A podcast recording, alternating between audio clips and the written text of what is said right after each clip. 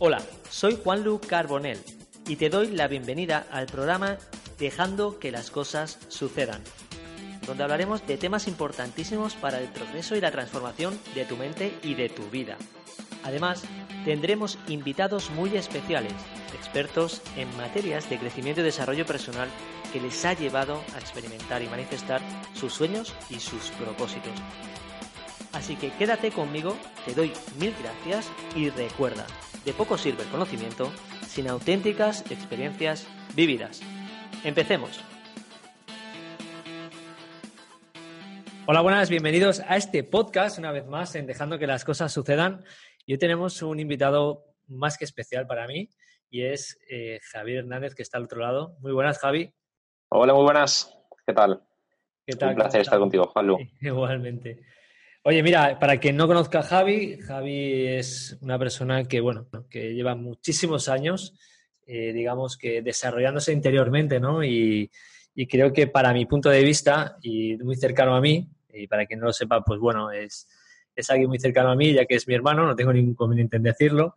Alguien que a mí me ha enseñado mucho, a pesar de ser más pequeño que yo, pero bueno, evidentemente cada uno tiene su momento y bueno, yo creo que Javi iba por delante y antes de, para no presentarte yo, yo creo que a pesar de que seas mi hermano, pues bueno, me gustaría saber, o me gustaría que nos contaras quién es ese Javi Hernández, ¿no? Que, tanto admiro yo en esta parte. Claro, mira, pues Javier Hernández es un chico que nació en 1988, un 23 de septiembre. y es una persona, pues la verdad es que siempre ha sido muy curiosa, ha tenido siempre las ganas de saber más, de buscar más información en muchísimas cosas. Y yo creo que esa curiosidad es la que la ha llevado a conocer todos estos campos de los que hoy vamos a hablar. ¿Qué te parece? Genial, no, no, genial. Yo estoy encantado porque eh, tener la fortuna de haberlo hablado pues personalmente contigo, ¿no? Pero que hoy te, te des a conocer un poco porque creo que es un caso súper increíble. Para mi punto de vista es algo que muchas veces va más allá de, los conocimientos de, de muchos en la sociedad, como yo era antes, que no, no, accedía a esta información. Y como suelo decir, aquí no hay que tener juicios de lo que vamos a hablar, simplemente dejarse llevar. Y seguramente muchas cosas de las que nos cuentes, pues le va a ayudar a más de uno, simplemente con una palabra, a lo mejor a, como a despertar, ¿no? A empezar ese camino de, de, encontrar su propósito en su vida, su pasión, inclusive empezar a analizar muchas cosas que le pasen en el día a día. Javi, antes, aunque ya te has hecho una pequeña, una pequeña presentación, eh, para que la gente empiece a entender quién es Javi, eh, a mí me gustaría que nos contaras un poco qué experiencias te han ocurrido en esta vida, o cuáles recuerdas tú, que realmente a día de hoy hacen que, que exista, ¿no? O que seas como eres tú, Javi. Cuéntanos. Pues sí, la verdad es que sí. A ver, yo siempre eh, solo cuando hablo con las personas que me preguntan, porque estas casualidades que te dan en la vida, que siempre te cruzas con gente que por lo que sea está interesada en o lo que tú haces o lo que te ha pasado bueno, yo creo que todo se basa sobre todo, como ya te he comentado alguna vez, en las emociones. Y esas emociones, en cierta parte, pues se me manifestaron pues cuando yo tenía unos 14 años o así, que tuve una serie de experiencias, pues tanto con los amigos, la familia, en fin. Una serie de acontecimientos que, claro, a mí me trastocaron bastante emocionalmente y fue cuando quise empezar a indagar sobre mí mismo de por qué me sentía así, ¿no? realmente no fui totalmente consciente pasado años, ¿no? Pero bueno, ahí empecé a indagar un poco y en base a esa experiencia empecé a experimentar, empecé a meditar un poco para tratar de conocerme. Mi padre me pasó una colección de libros muy interesante y bueno, fue un poco el, inicio del autoconocimiento de uno mismo, ¿no? el, la curiosidad misma me llevó a eso, ¿no? Decir, ostras, si aquí dentro hay algo más, voy a tratar de investigar qué es. Y bueno, todo eso me llevó a un mundo fantástico.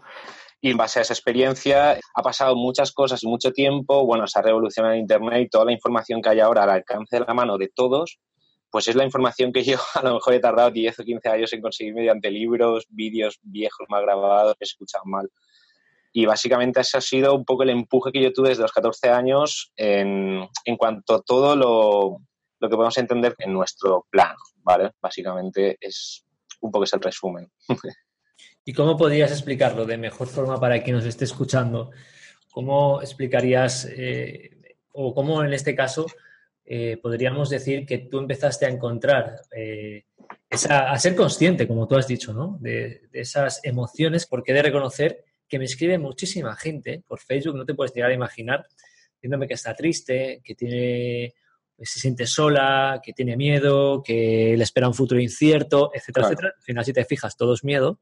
¿Qué les puedes decir? Claro. O cómo lo hiciste tú, ¿no? O qué, qué, decisiones tomaste, aparte de leer, como yo suelo recomendar mucho, pero qué actos hiciste también para, para demostrar en tu día a día, ¿no? Como la meditación, como viajar, como hacer actividades que realmente te hagan consciente de lo que te ocurre.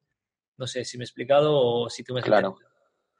Sí, sí, perfectamente. De hecho, creo que es el paso más importante para el cambio interno. Es decir, si a una persona, bueno, voy a ir primero al final y luego al principio, si una persona tiene una consecuencia en su día a día, le pasa algo que en lo que no está de acuerdo es porque no está coherente en su vibración, es decir, en su modus de vida. Por lo tanto, algo tiene que cambiar. ¿Qué tiene que cambiar pues primero ser consciente de que quiere cambiarlo, porque si tú no eres consciente de que algo va mal y que tienes la capacidad de cambiarlo, jamás vas a poder cambiarlo. Es, es algo obvio. Por lo tanto, ese paso primero que tiene que hacer es ese. Luego yo, bueno, con el paso del tiempo y leer pues mmm, ciertos científicos de la rama no aprobada, por así decirlo, que siguen siendo científicos, pero igual no tienen el mismo valor que muchos otros, pues bueno, esta gente ya experimentaba ciertos niveles o incluso hacían experimentos, se han ido pues a conocer a ciertos monjes que hacían unas meditaciones intensas, han hecho comprobaciones, resultados. Todo esto tiene que ver en que el simple hecho de que la persona tenga la intención de cambiar uh -huh. de una forma coherente, o sea, sincera con su corazón y su mente, es la que va a permitir abrir esa autovía para salir corriendo y poder cambiar todo. ¿Cómo crear o cómo llegar a esa autovía? Pues muy sencillo eh, necesitamos escucharnos a nosotros mismos. ¿Cómo lo podemos hacer? Pues es tan sencillo como cada día te levantas, cuando te levantas mmm, pues te ves un trago de agua, te lavas las manos y la cara y te sientas tres segundos en silencio con una respiración profunda. Esa simple respiración va a generar que te relajes y por un instante mmm, vas a ser sincero contigo mismo. Es decir, como te acabas de levantar, por así decirlo, todavía no estás eh, influenciado por las noticias, el estrés, el agobio, simplemente tienes un espacio y tiempo muy breve, nada más te has levantado para ser sincero contigo mismo sin sentirte, ya digo, presionado por lo externo. Yo creo que ese, es el inicio de cualquier um, meditación, de hecho, y la cual va a ser la clave eh, a lo largo, creo yo, de todo lo que podamos hablar durante el resto del programa, que va a ser un poco esa meditación desde la inicial hasta un poquito quizás uh -huh. más adelante lo que podamos ver. Pero bueno, básicamente es lo que digo, sentarse tres segundos, nada más te has levantado y ser sincero para decirte qué siento y por qué lo siento. Y en base a esa sinceridad es cuando vamos a encontrar un poco el camino. Y si no, se te dará ese camino porque tú has sido sincero. Javi, antes de, de seguir avanzando, y creo que es fundamental para que la gente entienda eh, quién es Javi Hernández, y en el que yo también creo muchísimo. ¿Por qué es tan importante para mí en este caso transmitir en este podcast tu experiencia?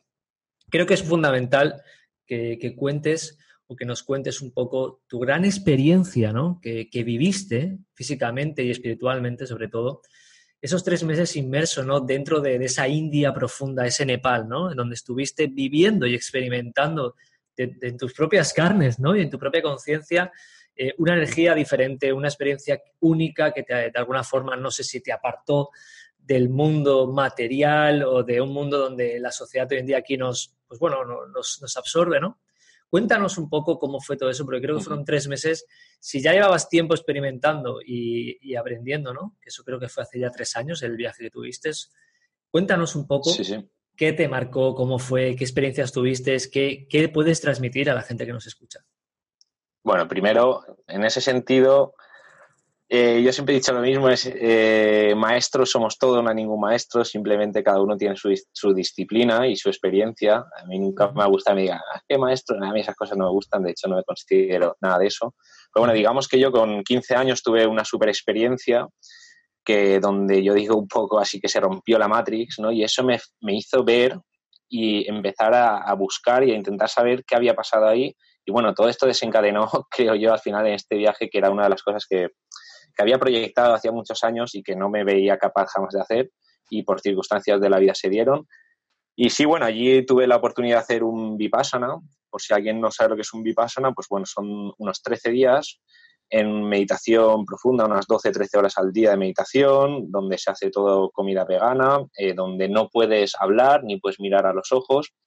Eso se llama meditación prácticamente introspectiva, continuamente, donde estás tú eh, continuamente hablando con tu alter ego, por así decirlo, tu otro yo, ese ego, incluso, quién sabe si hay alguna personalidad más por ahí, hmm. que te hace darte cuenta mm, probablemente de, ya no de los fallos, porque es que yo ya no considero que hayan fallos ni cosas mejores o peores.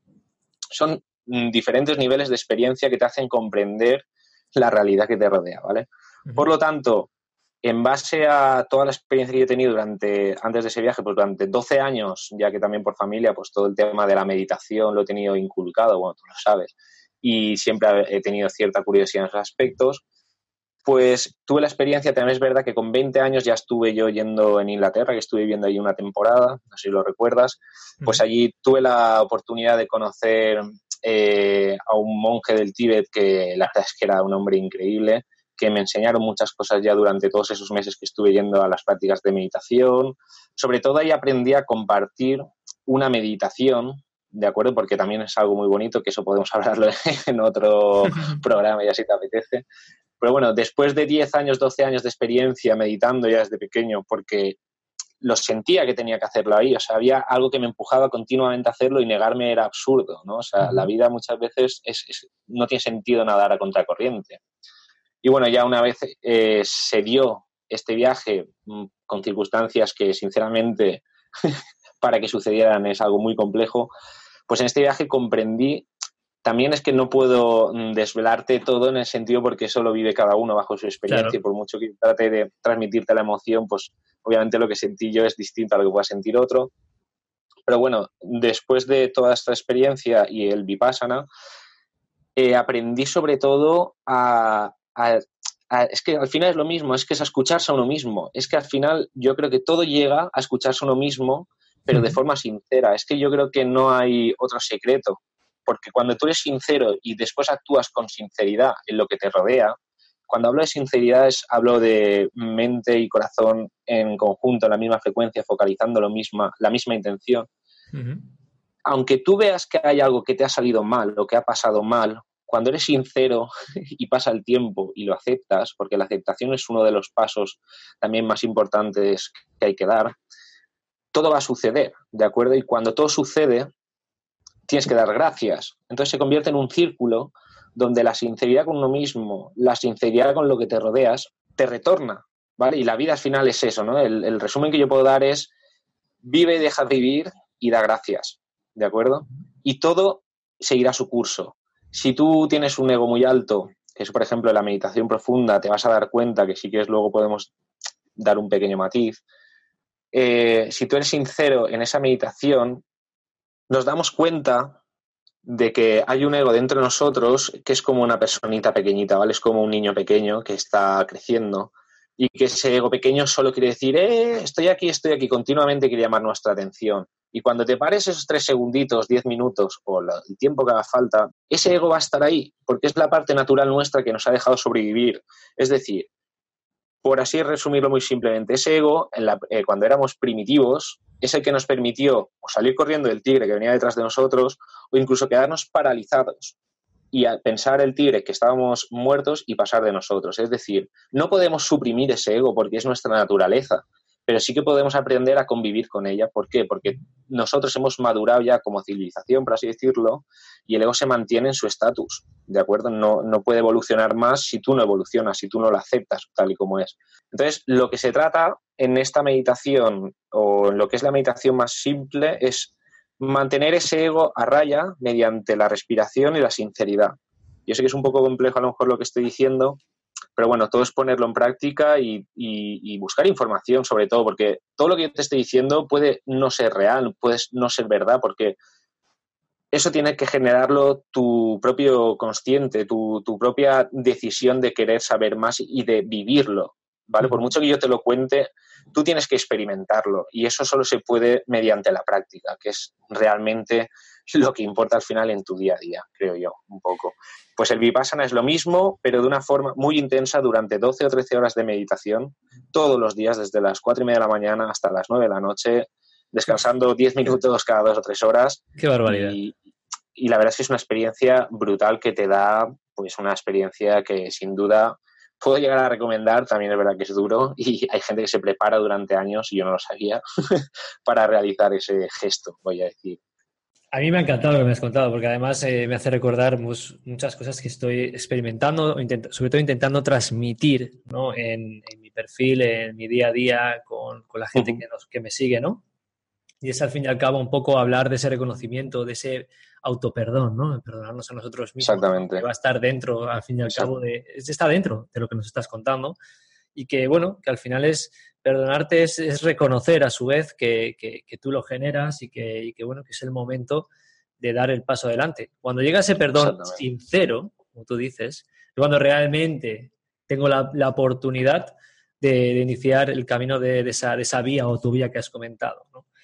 Pues Javi, eh, la verdad que, me, parece, me parece fundamental lo que nos estás contando y sobre todo el, aplicar, ¿no? El aplicar ese momento, el experimentar ese instante de todas las mañanas. Fíjate, a veces lo insignificante que pueden, hacer, pueden llegar a ser tres segundos, pero lo importante es que pueden llegar a ser en el aspecto de, de, la reacción que tú vas a tener durante el resto del día, ¿no? ¿Cuántas veces hemos comentado en familia se ha levantado con el pie izquierdo, ¿no? Esa típica expresión de hoy está, ya se ha levantado, ha discutido, ha dicho no sé qué y ha llegado al trabajo enfurecido porque ha ido un mensaje tal. Fíjate, como en tan solo tres segundos, nuestro día puede ser prodigioso todos los días o puede ser... Exactamente.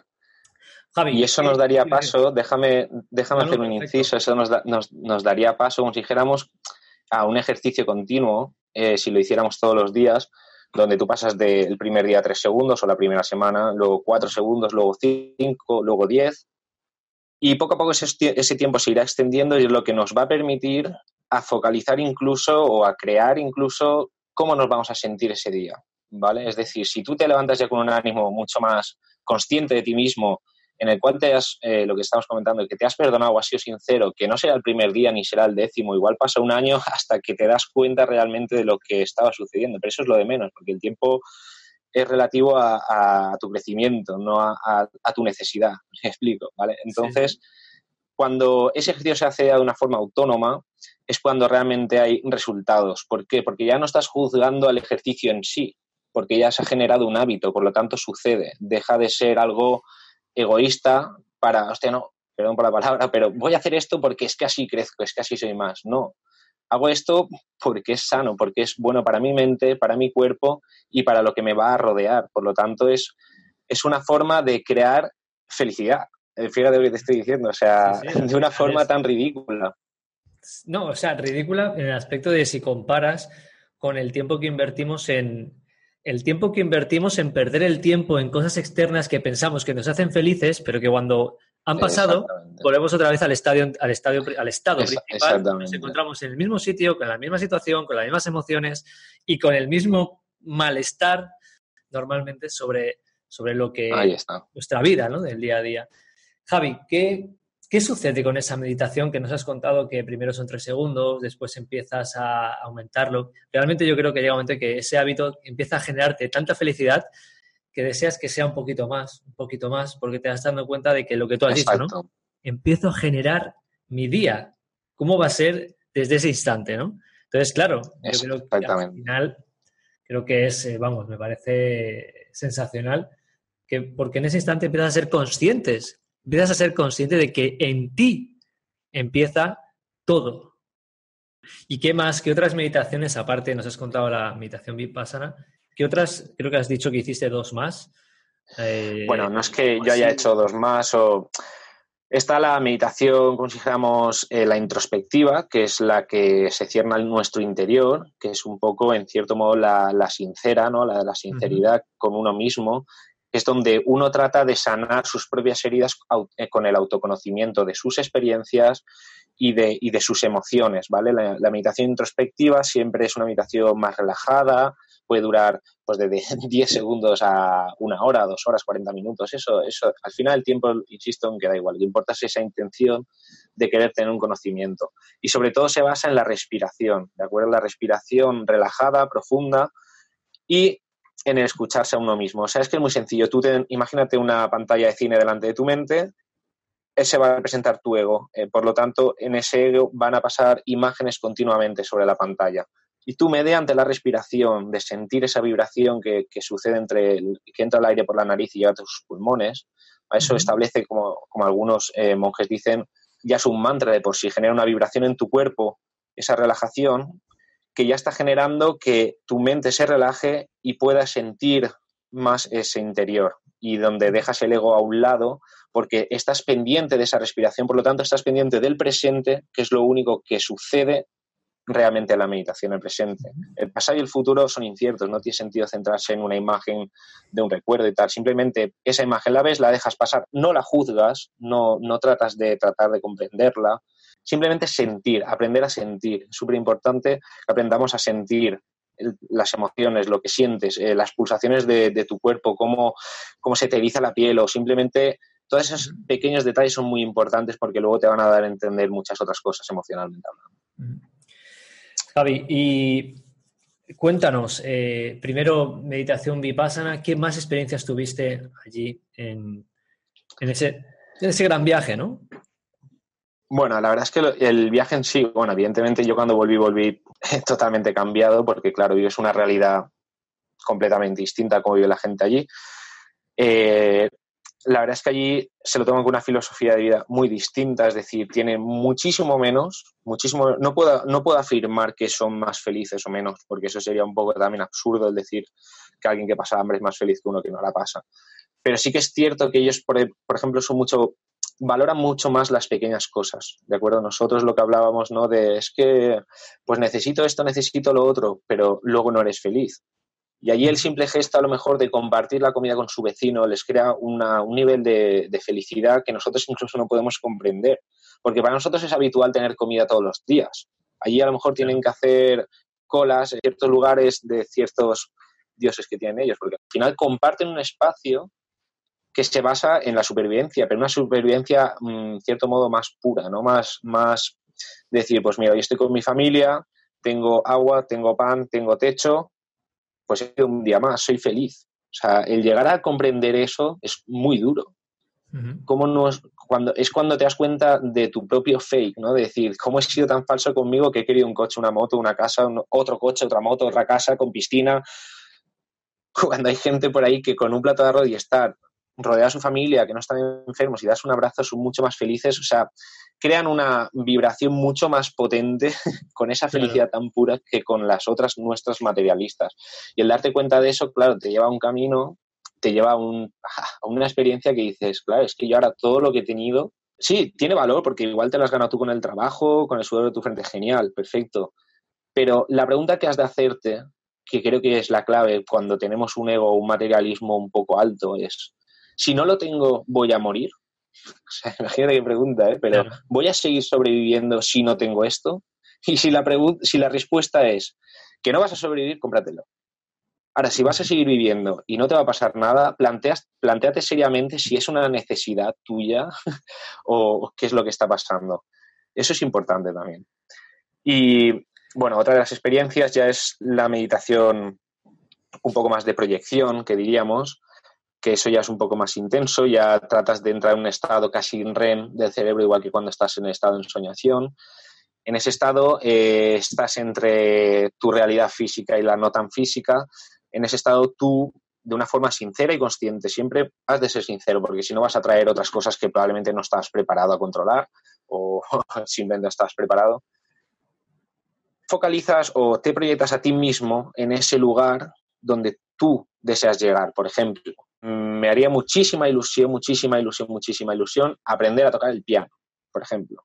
Y te quedas sentado así esperando a tocar el piano. No. En la meditación, eh, esta más profunda de proyección, tú te sientas en, en la posición de loto y cuando entras ya en una respiración mucho más profunda, donde casi estás durmiéndote, pero no tienes que dormirte porque si no pierde gracia, en ese momento tú tienes que tratar de imaginarte a ti mismo haciendo eso, sintiendo, ¿vale? Cómo tocas el piano, esas notas, cómo fluyen, qué es lo que te rodea, con quién vas a estar sentado mientras tocas el piano. Porque vamos a ver, si nosotros podemos recordar el pasado mediante una emoción, porque al final nosotros somos emociones, ¿quién te dice a ti que no puedes recordar el futuro mediante una em-, emoción?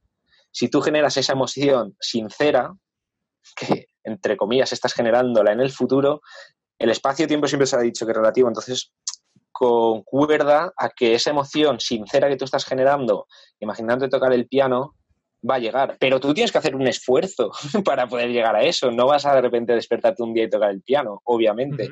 Vas a tener que ser coherente día a día, trabajar poquito a poquito, tocar una nota, otra nota, conseguir un piano, básicamente. No sé si me explico. Entonces es encontrar esa forma para llegar a eso. Entonces, si tú has sido sincero, todo se te va a dar todo te va a llegar. Van a haber una serie de sincronismos tan increíbles que te van a llegar, pero no sin un previo esfuerzo, obviamente. Si no, todos nos habría tocado la lotería algún día, obviamente. ¿no? Sí, sí, como decía en, el segundo o tercer podcast que, hice con Raúl Pérez, como él suele decir, eh, tienes que pagarle con energía al universo para que te devuelva con energía. O sea, no podemos querer algo sin haber dado algo previamente, ¿no?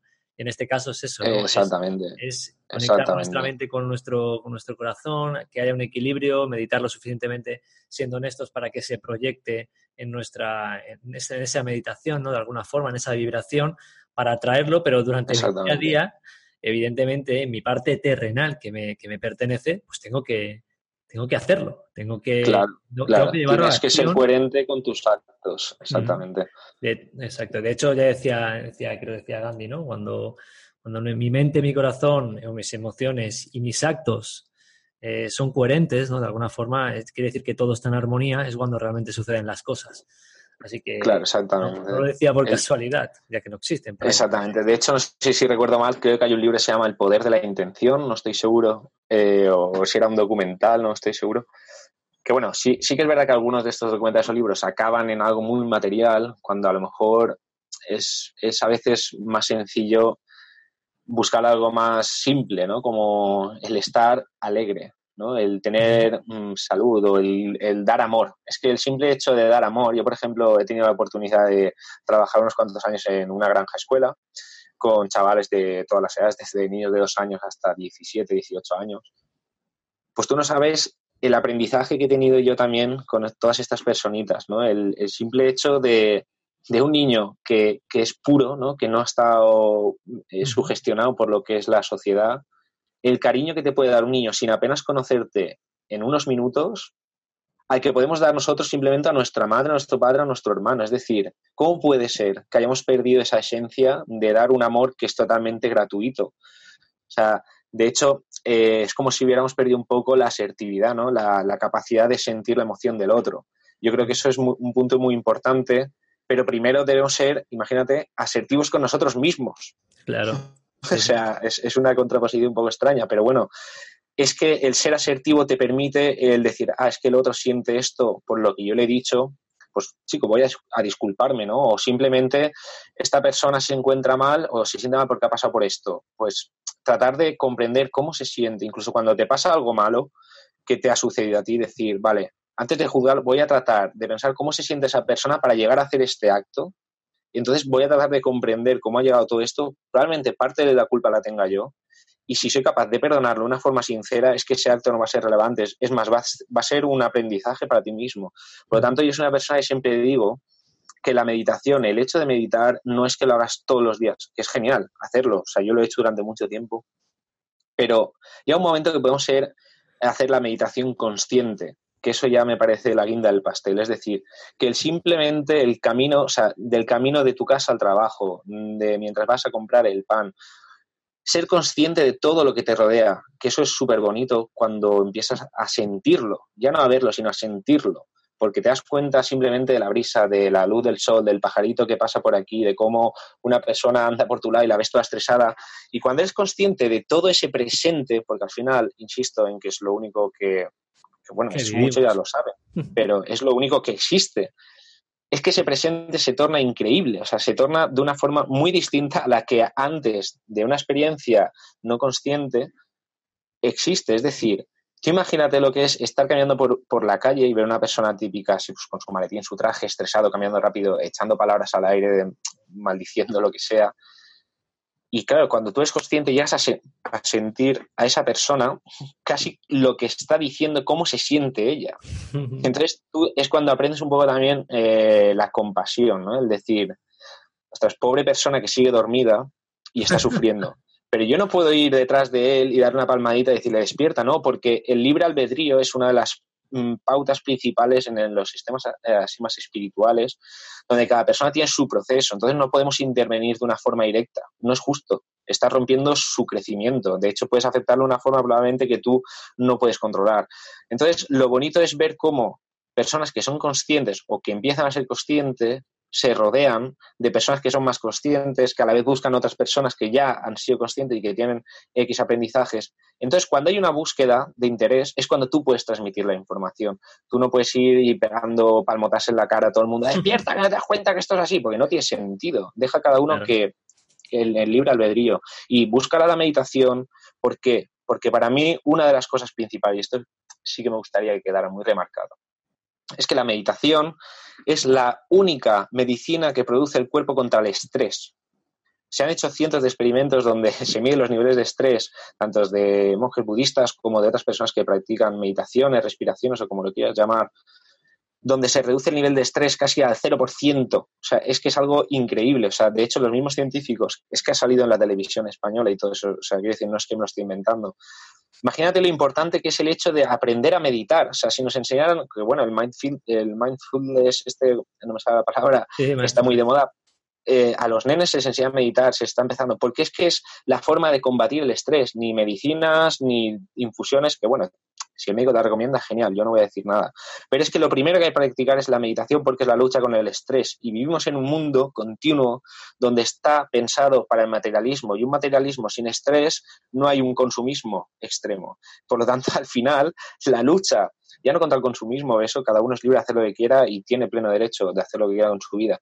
Pero si te sientes estresado, planteate seriamente la meditación, la más sencilla, sentarte y respirar 10 segundos profundamente sin pensar en nada, porque los niveles de estrés de tu cerebro van a disminuir drásticamente y van a hacer que vivas mejor, es decir, la tensión va a bajar, las pulsaciones van a bajar, tu respiración va a bajar y te vas a ir al trabajo o a donde tengas que ir más relajado, ya no vas precondicionado del estrés del día anterior, es que hay un cúmulo de circunstancias todos los días que al final explotamos y pasan cosas como las que pasan.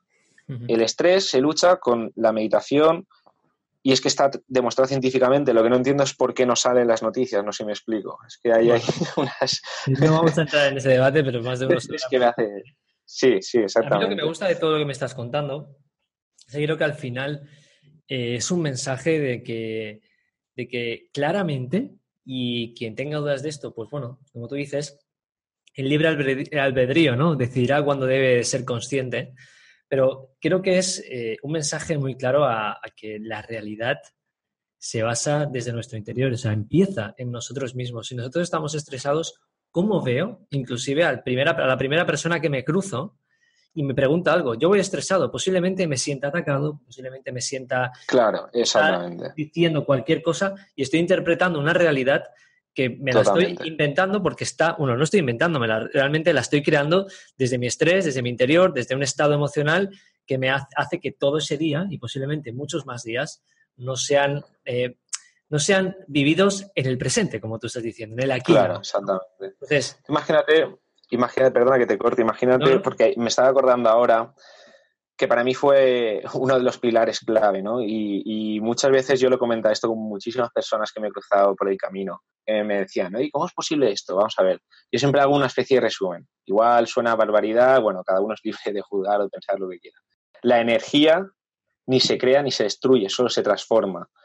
Y nosotros, eh, a nivel de observación, somos materia, pero en verdad somos energía. No somos físicamente una piedra sólida, que la piedra tampoco es una piedra como tal.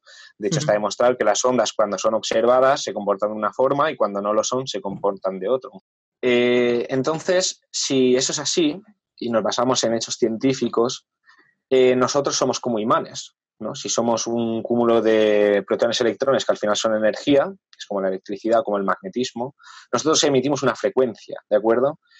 Y según tu estado de ánimo, si es amor, si es estar bien, tu frecuencia aumenta y si es miedo, es estar mal, tu frecuencia baja. Por lo tanto, ¿qué significa? ¿Dónde quiero llegar con esto? Porque es muy importante que entendamos lo, lo del libre albedrío, porque tú el simplemente hecho de estar en una vibración eh, alta porque has realizado estos ejercicios que hemos hablado, al cruzarte con una persona que esté con una vibración más baja, va a provocar un, contexto entre esas dos personas y probablemente la vibración más baja se sienta un poco alimentada por la alta y aumente un poquito esa vibración.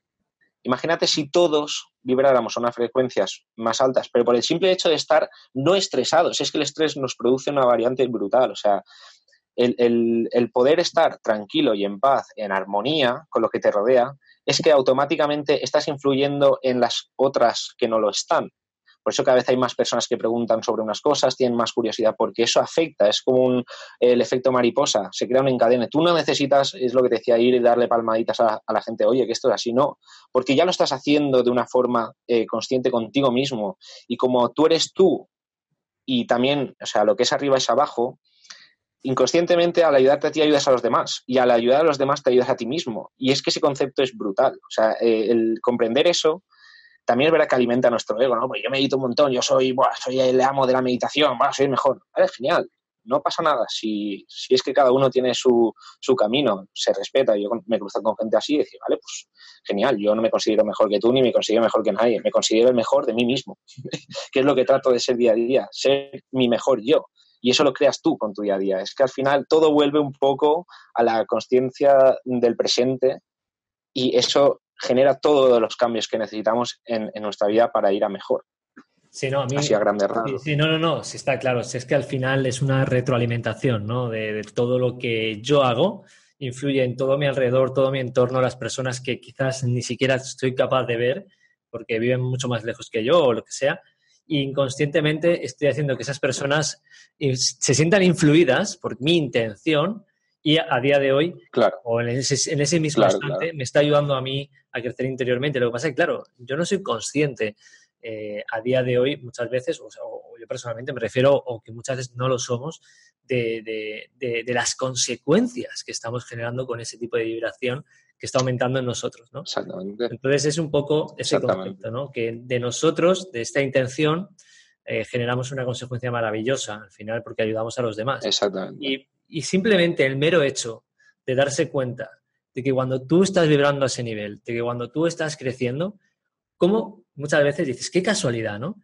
Que ahora mismo mi grupo de amigos o con quien más me junto piensa como yo, o está en el camino que yo estoy también o me está cambiando, o me está acompañando ahora mismo justamente donde yo estoy. Y eso no es casualidad. Lo que pasa es que ser consciente de que todo lo que estoy haciendo está generando otra vez mi realidad en el aquí y ahora, pues me puede ayudar a entender todo lo que hemos Claro. exactamente. De hecho, a mí me preguntaba una vez, eh, es que esto ha sido casualidad, ¿no? Por así, la típica... Eh, es que esto es por casualidad. Vamos a ver, si buscamos en el diccionario, bueno, ahora no recuerdo si es exactamente así, pues el significado casualidad que yo le doy es, como si dijéramos, el cúmulo de circunstancias que no somos capaces de medir, ¿de acuerdo? Es decir, yo te puedo preguntar a ti, Juan Lu, eh, imagínate estás en la playa y te digo, ¿qué ola va a venir ahora? ¿Qué ola? O sea, ¿cómo va a ser? Y tú dirías, no, las olas son azar, es casualidad. ¿Y quién te dice a ti que de aquí mil años no tengamos la tecnología, mil o cincuenta, con estos superordenadores que hay ahora, de cuánticos y estas cosas? ¿Quién te dice a ti que este ordenador no pueda tener una ecuación que calcule el, espesor, la cantidad de sal, el número de peces, todo, la cantidad de, todos los elementos, claro, pueda claro, y tenga la capacidad de calcular cómo van a ser las olas, cuánto van a medir y qué fuerza van a tener? Que ya hay cálculos matemáticos que sacan eso, pero me refiero ya a una precisión brutal. No sería casualidad ya. Entonces ya no sería, ya, ya no sería casualidad. Entonces muchas veces decimos que es casualidad algo que no tenemos capacidad de controlar. Por lo tanto, piensa firmemente si la casualidad existe o es una causalidad. ¿Vale? En otros términos, mucha gente utiliza el sincronismo, ¿no? que también es una palabra muy símil. Entonces, es, que estamos, eh, al final, lo que te digo, el ser consciente de algo te da pie a ver unas señales que no son casualidad, porque son cosas que suceden porque tú has optado a coger un camino y ese camino te va a llevar a la línea recta. Si no, pues vas a ir dando zigzags y te va a llevar al mismo sitio, pero vas a tardar el doble de tiempo. ¿Que el tiempo es relativo? Sí, pero lo importante es qué intención estás embarcando en ese camino. ¿De acuerdo? Y todo viene de lo mismo. O sea, es que lo bonito es eso. El simple hecho de sentarte en la cama cuando te has levantado tres segundos, diez segundos de respirar hondo y tratar de ser consciente de lo que te rodea y de ser asertivos. Es un poco, es que es curioso que durante 15 años todo me ha llevado al final a la misma conclusión un poco. ¿no? Qué casualidad, igual de aquí otros 15, ¿eh? claro, qué, qué casualidad. casualidad. Y de aquí otros 15, igual vuelvo a pensar, o sea, sigo investigando, leyendo, estudiando y me doy cuenta de que estoy equivocado que eso es lo bonito, el placer del error, porque también es verdad que somos muy perfeccionistas, queremos hacerlo todo súper bien y que salga la primera y, y, yo recuerdo un compañero mío que no, no, no podía sentarse bien en la posición del loto. Pues el tío venga y darle posición del loto, total, que al final estaba ya fastidiada de la rodilla y todo. Vamos a ver, si no se trata de que tú estés en la posición del loto perfecta, se trata de la intención que estás generando tú con tu cuerpo y con tu mente es, es, más esa precisión. Eh, es que yo recomiendo incluso que te sientes a meditar, incluso que te sientes en el sillón, en el sofá, tumbáis y te duermes, pues oye, te has dormido. Claro, claro. Poco a poco pues ya irás mejorando, pero tenemos que aprender, que lo decías tú antes, a perdonarnos. O sea, es que no es, no es malo equivocarse, no es malo eh, er, errar, porque es que para eso estamos aquí. Porque si lo hiciéramos todo perfecto, ¿qué sentido tiene estar en, en, un plano como este? O sea, es que no, no le veo la coherencia. Entonces, equivocarse es sano. Yo me puedo estar equivocando en todo lo que te estoy diciendo y no pasa nada, porque es mi aprendizaje y, ya está, y, lo acepto. Es como cuando es que no estoy seguro si quiero estar con esta persona o no. Bueno, ¿tu intención cuál es? ¿Estás escuchando a tu corazón? ¿Estás escuchando a tu mente? ¿O estás escuchando a tu ego? Por si tu corazón te dice que no estés, tu mente te dice que no, pero tu ego dice, no, es que no quiero estar solo o sola, porque es que entonces me siento mal. Obviamente está claro el camino que has de coger, encima muchas veces pensamos, es que esta persona, por lo que me preguntabas antes, ¿no? Esta persona me, me da pena dejarla, ¿no? Pero vamos a ver, te da pena, pero tú, tú, tú lo vas a dejar con esa persona con el corazón, con la mente, o sea, estás dando, estás dan, dejándola con amor. Eso no es malo, es, es, entonces es que es parte de su camino, porque tú estás siendo sincero contigo mismo. Claro. Entonces tú estás eh, eh, finalizando una relación, por así decirlo, con amor, con sentimiento. Entonces tiene sentido. Eso muchas personas que también me lo han preguntado a mí. Pero también es su mm, problema de alguna forma, ¿no? Porque es su proceso. Es su proceso de aprendizaje para ese dolor físico que supuestamente se genera. Pero bueno, tú no tienes claro. culpa, que es como muchas veces muchas personas piensan que tienen la culpa de que el otro esté mal. Claro, Bueno, claro, es que todo esto, o sea, lo, lo, comentaba por, claro, lo comentaba por eso, porque al final eh, este ejemplo sirve para todo, ¿eh? Sirve simplemente para, para darnos cuenta de que en, la, en las decisiones que, que, tenemos todos los días con las personas que nos rodean, con todo lo que tenemos alrededor, es que es el simplemente hecho de que tú actúes con amor y con compasión y con sinceridad, el efecto que tú causas en la otra persona, el impacto que puedes generar es brutal. O sea, yo te hablo de la, de la pareja por la pregunta que me has comentado antes, pero sirve para todo. Es que incluso con los animales, es que está demostrado que personas que sonríen y que dan amor a los animales tienen muchísima más percepción con el resto. Es que volvemos a la empatía, todo nos va a llevar siempre a lo mismo, Juan La verdad es que es un podemos estar así horas hablando. Sí, no, repetiremos. No igual, mucho que igual nos vamos por las ramas igual nos vamos por las ramas unas veces, pero bueno, es que somos personas, es que al final está lo de siempre. Entonces, yo espero no, no haber aburrido así. Bueno, a, a mí personalmente no, y porque me ha encantado todo lo que has contado. Y creo que, sinceramente, bueno. por no alargarlo tanto el programa, repetiremos de aquí un par de programas o lo que haga falta para seguir comentando claro que sí. todo, esto, que creo que es, al final, el gran maestro no es el que, el que siente que tiene unos conocimientos increíbles, sino el maestro es aquel que comparte toda la sabiduría, ¿no? El gran, el gran sabio es ese, ¿no? El que comparte todo y porque al final los conocimientos ya están, ¿no? No hay nada nuevo y todos lo sabemos, claro. pero aprender o recordar todo lo que mediante experiencias todo, todo lo, lo, vivido, todo lo que tú nos has transmitido, pues es, es fascinante, ¿no? Al final, Exactamente. me quedo, me quedo con, con, todo lo que has dicho y me llega siempre, me, me lleva siempre a la misma conclusión, ¿no? Y, y, es que estamos condenados a ser felices. Cuando tú buscas el camino del perdón, buscas el camino de tal, es que eres feliz. Empiezas a darte cuenta de que, joder, es que soy súper feliz. Claro. Es que estás condenado a ser feliz. No claro. estamos aquí para otra cosa. Pasa que ser consciente de eso, cuando claro. alguien te viene y te dice, es que mi vida es así, ya tiene que ser así, pero ¿por qué? ¿De, ¿De, verdad te crees tú eso? Es que estás condenado a ser feliz, lo que pasa es que no eres consciente, ni siquiera haces nada para que eso suceda cuando lo tienes en tu mano. Y creo que al final todo esto que estamos, esa intención Exacto. que nosotros tenemos, como tú has dicho, ahora también es una intención muy bonita y muy importante que mediante nuestras experiencias, nuestro, nuestro propio amor, queremos compartir pues herramientas, llaves eh, que cambien para encontrar la felicidad, ¿no? Porque al final... Estamos en la era del cambio, ¿no? Exacto, exacto. Y creo que es fundamental. Así que nada, Javi, mil gracias. Sinceramente, creo que... A ti, Juan. Me he quedado me quedo con ganas de más y creo que sinceramente en breve vamos a repetirlo, vamos a, bueno, a repetir, no, a hablar de más cosas que creo que hay mucho que hacer. Y nada más. Eh, claro, hay mucha información que compartir.